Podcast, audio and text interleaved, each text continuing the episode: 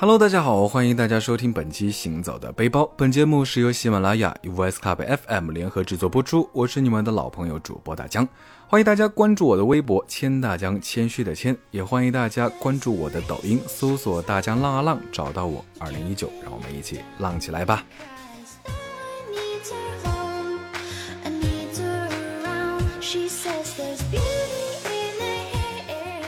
那众所周知，欧洲有非常多发达的国家，像挪威、瑞士、瑞典等等等等。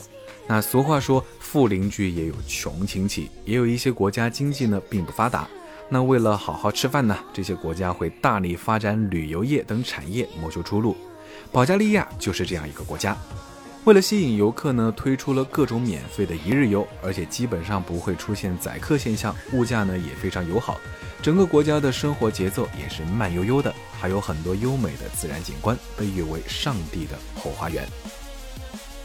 保加利亚的旅游签证呢，说实话还是挺好办的，准备好材料，七到十五个工作日就能办好。不过呢，需要注意的是，保加利亚使用的文字不是英语，而是西里尔字母。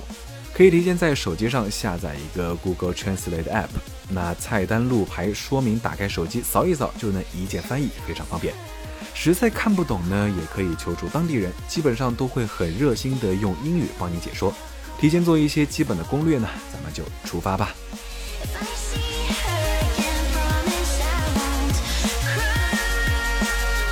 这次旅行的第一站呢，就是保加利亚的首都索菲亚。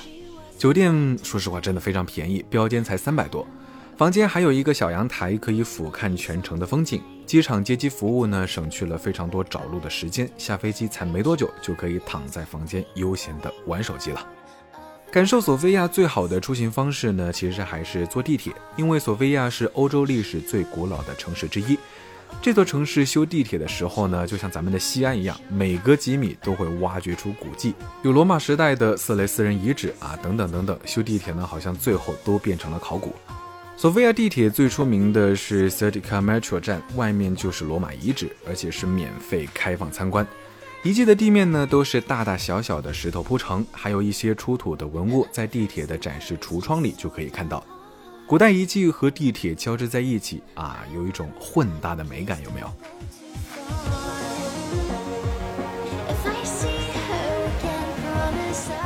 从地铁出来呢，我们去的第一个景点就是亚历山大涅夫斯基教堂。这座教堂是以俄罗斯王子的名字命名的。为了纪念1877至1878年俄土战争中，为了帮助保加利亚从奥斯曼帝国统治中解放而牺牲的二十万俄罗斯、乌克兰、白俄罗斯和保加利亚的士兵。教堂非常漂亮，绿色和金色的圆顶，其余部分呢是白色的点缀了金边，看起来呢非常有童话的感觉。那我们去的时候呢，刚好是周末，很多虔诚的教徒都在做礼拜，唱诗班的歌声呢回荡在整个教堂，庄严而又神圣，宛如天籁一样。走进教堂，天花板和四周的墙壁上都画满了宗教故事的壁画。抬头看天花板上的吊灯呢，都是六芒星的形状，照耀着壁画，显得更加的神秘莫测。教堂门口的商品亭呢，还可以购买祈福的蜡烛啊，大江也是忍不住点上了一支，放在烛台上祈祷家人的健康。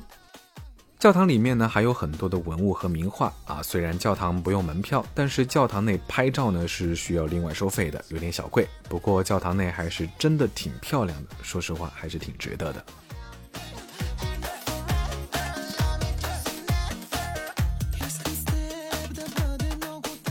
那作为一个吃货呢，从教堂出来，虽然大江肚子还不饿，嗯，但是就是想吃点东西，嘴有点馋。所以呢，先找了一家超市，看看有没有什么当地好吃的零食。保加利亚最出名的特产呢，除了各种玫瑰精油，居然是优酪乳。你想到了没有？大家买了一瓶当地最热销的，嗯，没喝出什么最特别的，就是一股普通的好喝的酸奶味。据当地人介绍呢，本地的优酪乳有一种特别的乳酸菌啊，除了保加利亚，世界上绝无仅有。当地人长寿呢，都是靠着这个优酪乳，还挺神奇的。是不是长寿村的秘密呢？一边喝着超市买的酸奶，就到了索菲亚公共矿物浴场。那浴场外面有一个大喷泉，整个浴场看起来完全不像澡堂，比较像博物馆或者是图书馆。红色屋顶、黄色和白色搭配的外墙，整座建筑呢干净整洁。外面还有很多供游人免费饮用的温泉水龙头。索菲亚素以丰富矿物泉水而闻名。据说罗马帝国时期呢，这里就是浴场了。二战期间曾被破坏，战后经过修复，继续作为公共浴池使用，并成为了城市文化的象征之一。可惜现在政府资金紧张，没钱修复。现在浴场呢还是不开放的。走近看，窗边房檐都点缀着多彩华丽的花纹，十分精致。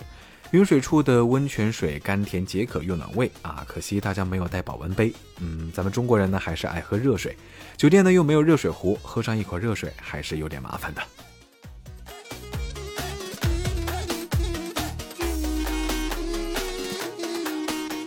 那走到街上呢，到处都可以看到五颜六色卖鲜花的小摊。那我们可惜来的时间稍微有一点点晚。六月，保加利亚有玫瑰节的活动。玫瑰节，大家都会穿上传统的服饰，载歌载舞的庆祝。还有玫瑰女王选美、采摘玫瑰活动等等，热闹又好玩啊！虽然大疆不涂玫瑰精油什么的，但是玫瑰鲜花饼，还有玫瑰糖、玫瑰花茶，谁能拒绝呢？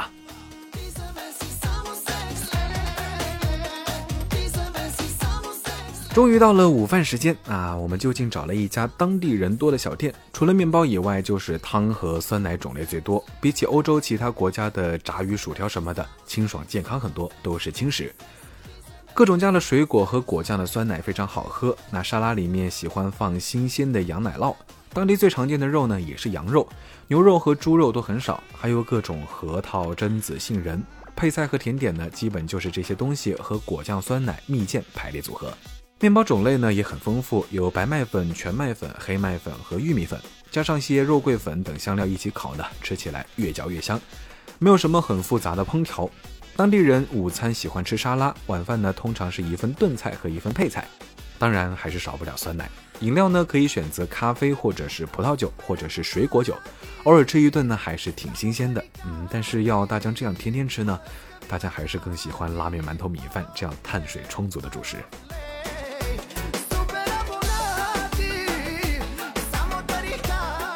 第二天休整好，离开酒店啊，我们要去的地方和普通的景点不太一样，没有直达的班车，只能包车前往。保加利亚冰封纪念碑是保加利亚社会主义时期最有代表性的建筑。保加利亚历史上一直和俄罗斯关系密切，前苏联时期呢，保加利亚也受到了影响，走上了社会主义的道路。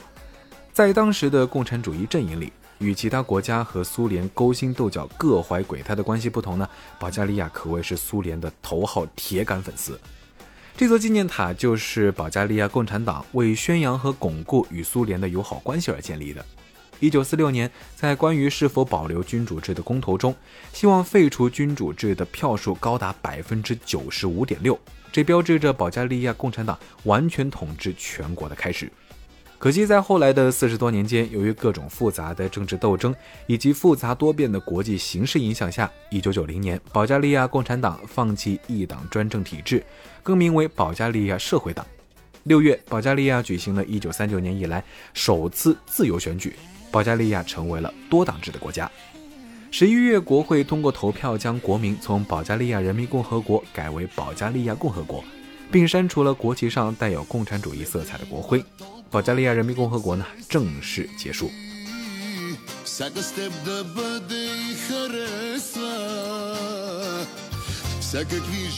随着保加利亚共产主义的倒台，没有人维护和管理，渐渐荒废破败，这里呢也就成为了废墟。我们从索菲亚坐火车到西普卡，再打出租车前往。司机呢已经对去冰封纪念碑探险的游客是习以为常。到地方就把车停在路边，熟练的点了支烟，悠闲的戴上耳机等我们回来。纪念碑外形酷似飞碟，由当时的设计师 George Stoilov 设计。中心地带呢是一个高十五米的五百平大厅，两面十二米高的红色玻璃镶嵌在七十米高的塔上，象征着舞动的共产主义旗帜。在建筑物内覆盖约五百一十平方米空间的马赛克，纪念保加利亚共产党的历史。这里也曾经是国家级会谈和千人以上聚会的惯用场所。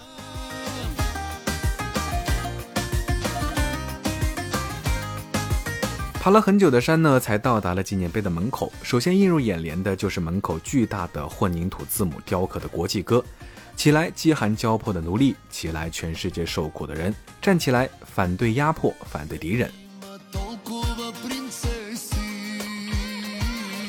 出于安全考虑呢这门已经封锁了很久进不去。我们是戴上头盔护膝手电筒全副武装从正面左边的小洞爬进去的。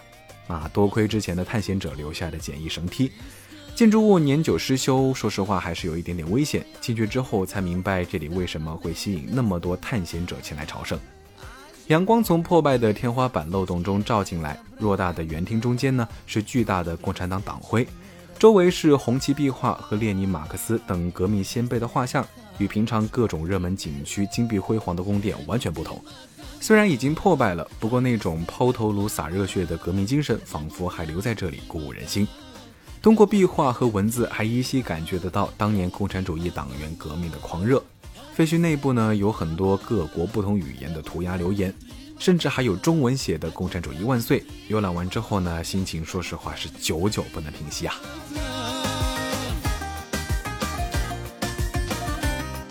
那这次的保加利亚之行呢，着实过了一把探险瘾，有幸见到了二十世纪最后一个乌托邦，和以前所有的旅行都有不一样的奇妙感受。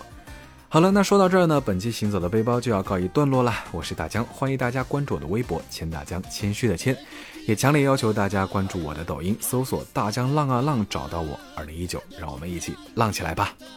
我们下期节目再见，拜了个拜。